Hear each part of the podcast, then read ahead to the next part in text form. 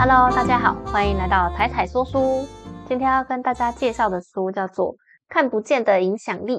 你觉得你最近一次做的决定有受到其他人的影响吗？任何大大小小的决定都可以哦，像是你最近看了什么电影，或是哪一间餐厅，甚至你要吃哪一个餐点呢？大部分的人都会自信满满的说：“我没有受其他人的影响啊，我做的决定都是因为我喜欢吃什么，我觉得这个电影现在适合我的心情等等的。”是我依照我自己的想法所做的选择，跟其他人无关。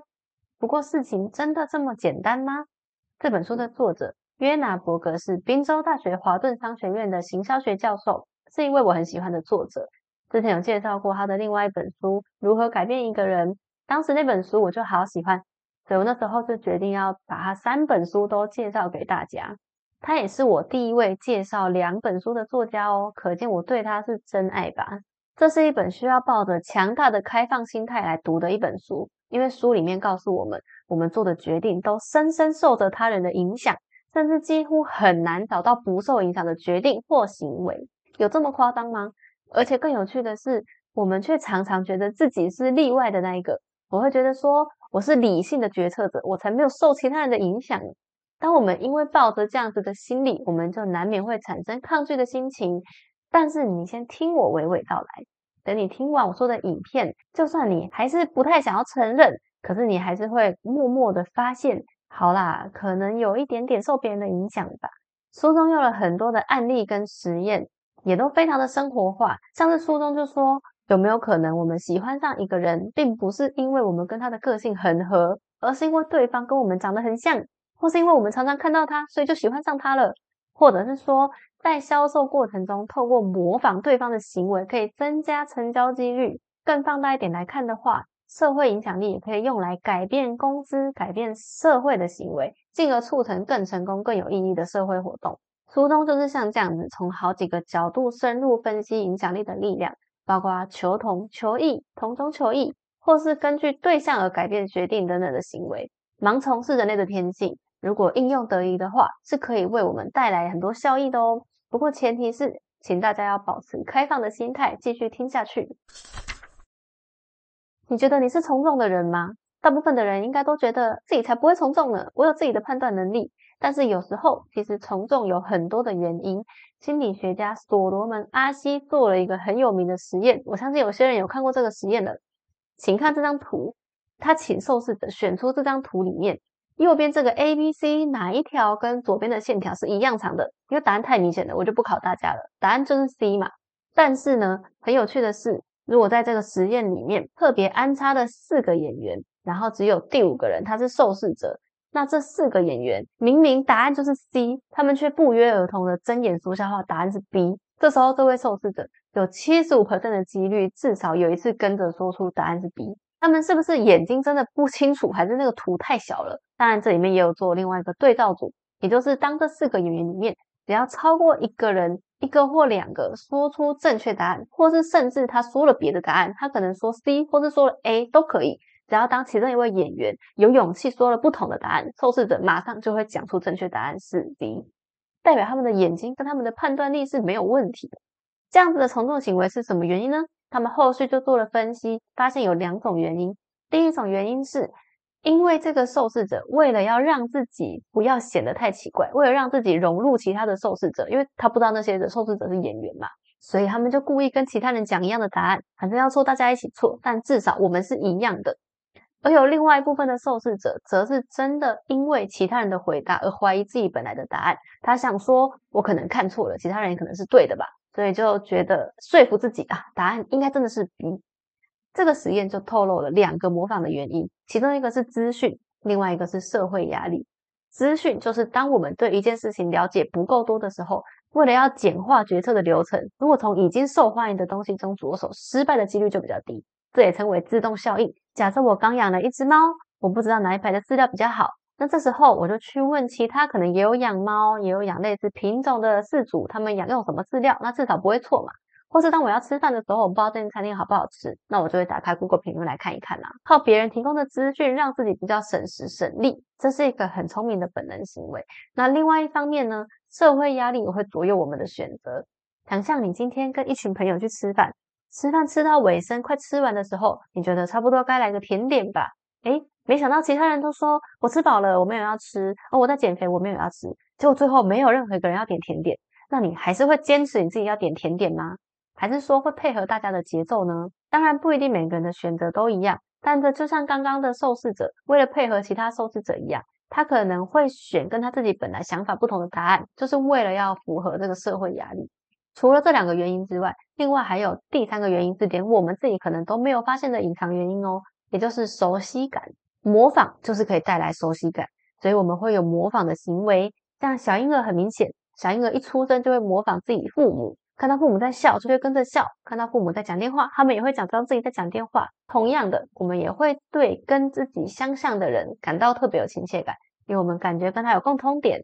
所以衍生到我们长大之后，虽然我们没有意识，但这已经变成我们的本能了。我们会觉得对方跟我们像的话，就会感觉跟这个人有连结、有亲切感，所以可以促进社交活动，让整个互动更融洽。这也是回到前面说的。为什么我们在跟别人谈判的时候，如果对方有一些模仿你的动作，他可能没发现，你可能也没发现，或是你无意间做了跟他一样动作，那你们之间就会产生比较有共鸣的感觉，然后这个谈判也比较容易成交。当然，你下次要这样做之前，动作不能太明显，不能他打哈欠你跟着打哈欠，这样就会感觉在挑衅他。可以偷偷的稍微他扶一下眼镜，你也稍微扶一下眼镜，或者他笑的时候你也跟着笑，对方就会觉得很有亲切感。那么要如何正确的运用社会影响力呢？如果模仿是天生的，那么当我们想要偷偷的改变一个人的行为，最好的方式就是我们自己做。比如说，父母希望他的小孩可以吃菜，你不用特别说你吃菜，我要给你奖励什么的。最好的方式就是父母自己第一个把菜夹到碗里就开始吃，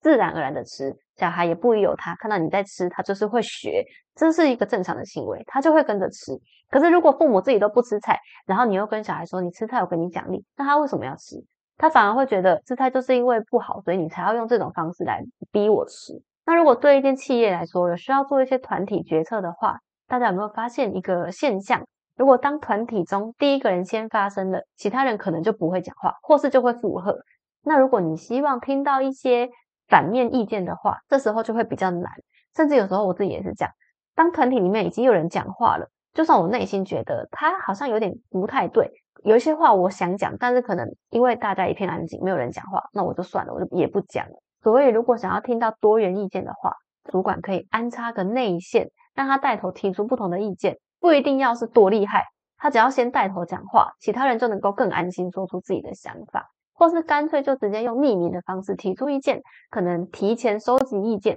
或是现场匿名的写卡片来提意见等等的，这样就比较能够听到真实的声音。同理，如果你想要操控大家的声音的话，你可以当抢先发言的那一个人，大家就会被你带走讨论的风向。当然，这个就要视情况啊。如果会议上人很多，可能还是会有人不怕，那风向也是有可能会被带走的。虽然我们有模仿的天性，但是在有意识的状态下，常常又会刻意追求独特性，是什么意思呢？例如，我今天跟朋友去吃意大利面好了，那我明明想要点奶油蛤蜊面，但是因为前面第一个点餐的人已经点了，所以轮到我的时候，我就想说，好吧，那我点个不一样的好了，我点一个青酱鸡肉面好了。结果最后选了一个不是我最爱的菜，是第二喜欢的，却吃的没有那么开心。或者是有时候我本来想要买某一件衣服，已经看很久了，想买了，结果去公司却发现竟然有同事穿的一样的衣服来上班，那我就不想买了。还有另外一种情况，这个大家应该也有一点感受，明明是我先喜欢上的东西。比如说某个品牌，或者是某一间餐厅，甚至是某个乐团，结果后来它爆红了，大家都跟着我喜欢上我喜欢的东西。这时候，有的人就会产生一种厌恶其他人跟自己一样的心理，想要抢先别人不喜欢之前，我先不喜欢，可能就会想要说出一些言论，是类似那间餐厅人变多了之后，品质就下降了，我不喜欢了，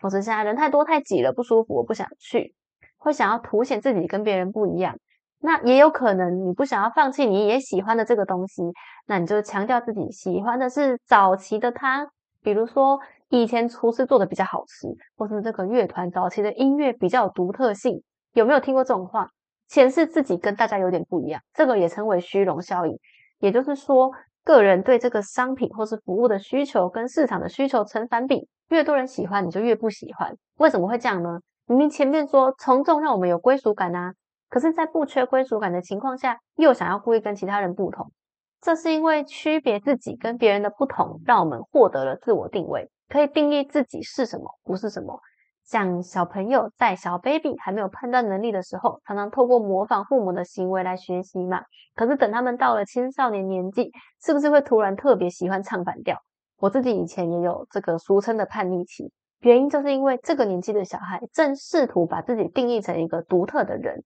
他想要跟别人不一样，特别是跟自己的父母不一样。当然，独特本身没有好或坏，而且这个独特的程度也会受到我们每个人的生长背景或是家庭环境而影响。例如，像亚洲人就会比较注重群体的一致性，会觉得太显眼不是好事，尽量想要去配合身边的人。那西方人就会比较强调独立的个体。当然，也不是所有的一个类型都一样，在同一个人种之中，你如果家中兄弟姐妹比较多，你会比较注重群体，胜过注重自己。当然，这是一个统计数据啦，并不代表绝对的表现，只是大部分观察可以观察出这样的行为。那我们要如何运用这种求异的社会影响力呢？每个人在某种程度上都会渴望自己能够与众不同，所以如果可以觉察你自己现在所做的决定，正是受了这种心理影响的话，你就可以随时做出更好的决定。像是刚刚说的点餐，明明跟别人点一样的。我可能会吃的比较开心，可是我又想要跟别人不同，那你不如就点自己喜欢的吧，你可能会吃的比较开心，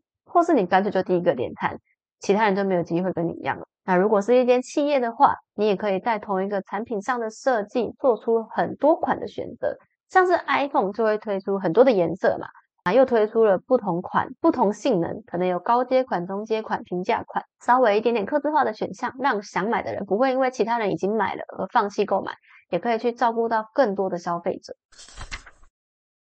除了单纯想或不想跟他人一样之外，这个对方是谁，也会影响我们的选择哦。想象我们在跟其他人第一次见面的时候，因为不认识对方，所以我们只能从对方身上的穿着打扮、他开什么类型的车，或是第一印象来判断这个人的个性。那么同样的，我们的选择也会影响自己怎么样被其他人判断。所以常常会为了我想要被当成某一种人，或是反过来的原因，我不想被当成某一种人而改变自己的选择。大家不知道到这边有没有默默点头？书中就有一个很有趣的实验哦，他们找了一些受试者，这些受试者是男生。大家可以想象，假设你是男生，你今天去吃牛排，你也不是很饿。这时候菜单上有两种选择，第一个是八盎司熟女餐，第二个是十二盎司的餐，你会怎么选呢？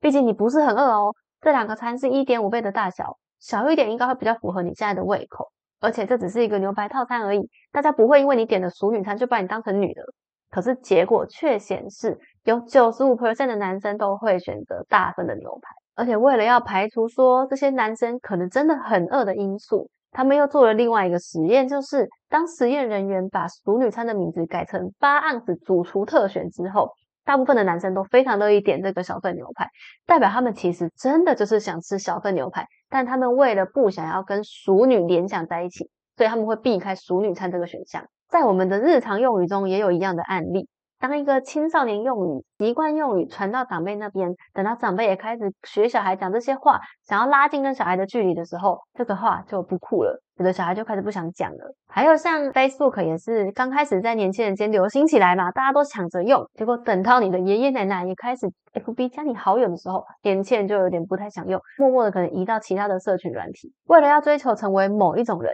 有时候也是会需要付出一些成本的。但是为了被当成户外咖，我们可能会需要花更多时间做户外运动，晒出黝黑的皮肤。为了要展示财富，就会去买奢侈品，而且越稀有往往越贵。这也是因为奢侈品象征的品味含义，让想追寻的人会愿意付出这个成本。可是也因为这样，让仿冒品的产业每一年创造了很高的经济价值。结果却因为仿冒品的普及，让每一个人都背得起差不多好像是这个牌子的包包，结果这个品牌包就失去了它代表的含义。所以身份讯号会带来流行，也会带来退流行。当一开始一小群人使用的时候，它代表的含义很吸引人，可是带起越来越多人开始用之后，这些东西就会开始普及。等到晚期，后面加入的人变得更多了，它传达的讯号就会被稀释，或者是直接被改成别的讯号，导致一开始带起流行的人不想要跟这些讯号连在一起，然后就不想用了。像 Facebook 跟长辈连接之后，年轻人就用 Instagram 一样。那我们要如何运用这个社会影响力呢？其实我刚刚上面讲的跟某个形象连接这个事情，说白话一点，就是一种贴标签的行为。它的影响可以说是好坏参半，一体两面啦。像书中就举了一个很伤心的例子，有一些黑人学生占少数的学校，这些黑人学生就算他很聪明，他也不愿意用功读书，因为他怕被贴上装白人的标签，这真的非常的难过诶但是这样子的行为，如果在别所学校是黑人占比比较高的学校，就没有这个问题，因为好学生其实也有一定比例是黑人学生。所以，如果善用贴标签的正面影响力，把好的行为跟被喜爱的形象关联在一起，会发生什么事呢？在美国的菠菜销量就曾经因为大力水手抛派吃菠菜变强壮的形象而增加了三分之一，让小孩因此而爱上吃菠菜。所以，如果想要鼓励某一个行为，比起一味的宣传它的好处，不如找上好的形象代言人，让大家来追随，或者是让不好的形象跟不好的行为连接。那如果用在商业行为上，为了满足不同形象的需求者，汽车就会推出很多的产品线。有没有象征好爸爸的修旅车，或者是象征户外活动形象的四轮传动车，或者是也有高级车的车款？那如果有一个议题，他不想要被跟特定的人，尤其是政治议题，他不想要被跟特定政党挂钩的话，你可以使用一个超越党派的定位，让民众比较愿意接受这件事情。听了这么多社会影响的正面跟反面效应，你觉得你的父母在帮你取名字的时候，除了亲戚朋友的意见之外，还会受到什么影响吗？虽然书中是用英文姓名做研究，但我非常好奇中文姓名不知道有没有这样子的倾向。我们的名字影响力很大，不止影响别人叫我们的感觉。其中还包括我们在他人眼中的魅力值，还有我们找工作的时候，潜在的主管是不是会回电哦？难怪有很多人会为了改运而去改名。作者在研究姓名资料的时候，他发现有一些名字会越来越受欢迎，有一些名字又会受欢迎之后退流行，有的则不会退流行。而当年如果有某一个名字特别常常出现在大家的耳中的话，例如 Katrina 台风那一年，隔年新生儿的姓名用 K 或 C 开头的几率增加了五十五 percent。可崔娜飓风当年造成很严重的伤亡，应该大家都会避开这个名字才对啊。没错，这个名字本身受欢迎的程度下降了四十 percent，但是因为人一再听到这个名字，所以对这个名字很熟悉，结果就默默影响了你的决定。虽然如果你去访问这些小孩的父母，他们是不是有受到可崔娜台风的影响，他们一定都会否认。但是数据上来看，就是，而且五十五 percent 还不低耶，就跟第一段都有提到的熟悉感一样。喜欢熟悉事物是我们的天性，因为类似的事物可以让生活更轻松。但有时候我们人又不喜欢这么一成不变，想要追求一些新鲜感。就像某一间餐厅吃久了，你想要换别间；你同一首音乐听久了就不喜欢了一样。那这中间的转折处就是倒 U 曲线的最高点，也称为金发姑娘效应。它就是在说，一个东西如果太新，会有一点负面感受，可是随着接触的次数渐渐熟悉之后，它就会融合新跟旧的优点，感受转为正面。当正面到最高点之后，你接触过多，好感度又会开始下降，呈现一个倒 U。那两者的中间就是一个最刚好的地方。所以要怎么样运用这个社会影响力呢？如果今天有一家公司想要推出一家创新的商品，它跟现在市面上所有的东西都不一样。它如果大张旗鼓的宣传一个太超前、太前卫的东西，消费者会不知道怎么样把它定位。要把它归类在现有的哪一个商品做连接，而且不知道好不好用，也不知道自己是不是真的有需要，就不容易直接敞开心房的接受它。就像汽车刚推出的时候，人们已经很习惯马车了，甚至觉得汽车是一种恶魔车，它就是一个金属车，在路上跑很危险，还会吓到马。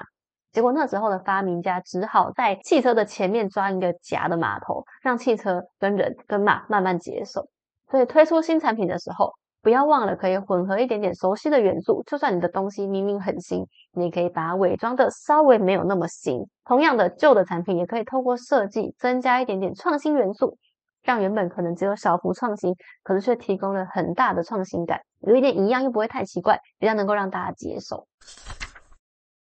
今天不知不觉就录了太长了，因为书中有太多有趣的故事，然后每一篇都觉得很有共鸣，想要跟大家分享。而且除了故事之外，每一个章节最后面列出来的实际运用也很实用，不只告诉我们要怎么样意识自己受到社会影响力，那看清它之后，也可以看清社会影响力。我自己在读到书中某一些实验的时候，因为觉得很有趣，所以我当下就会拿身边的人来做实验，请对方想象你自己如果是受试者的话，你会怎么选？会不会跟书中的人一样？像刚刚前面讲的那个牛排的案例，我有拿来问我的男性友人。有趣的是，我的题目明明就已经说了，前提是你不饿，你会怎么选？他还是选了十二盎司。可是他说他的原因是他觉得他吃得下十二盎司，八盎司他吃不饱。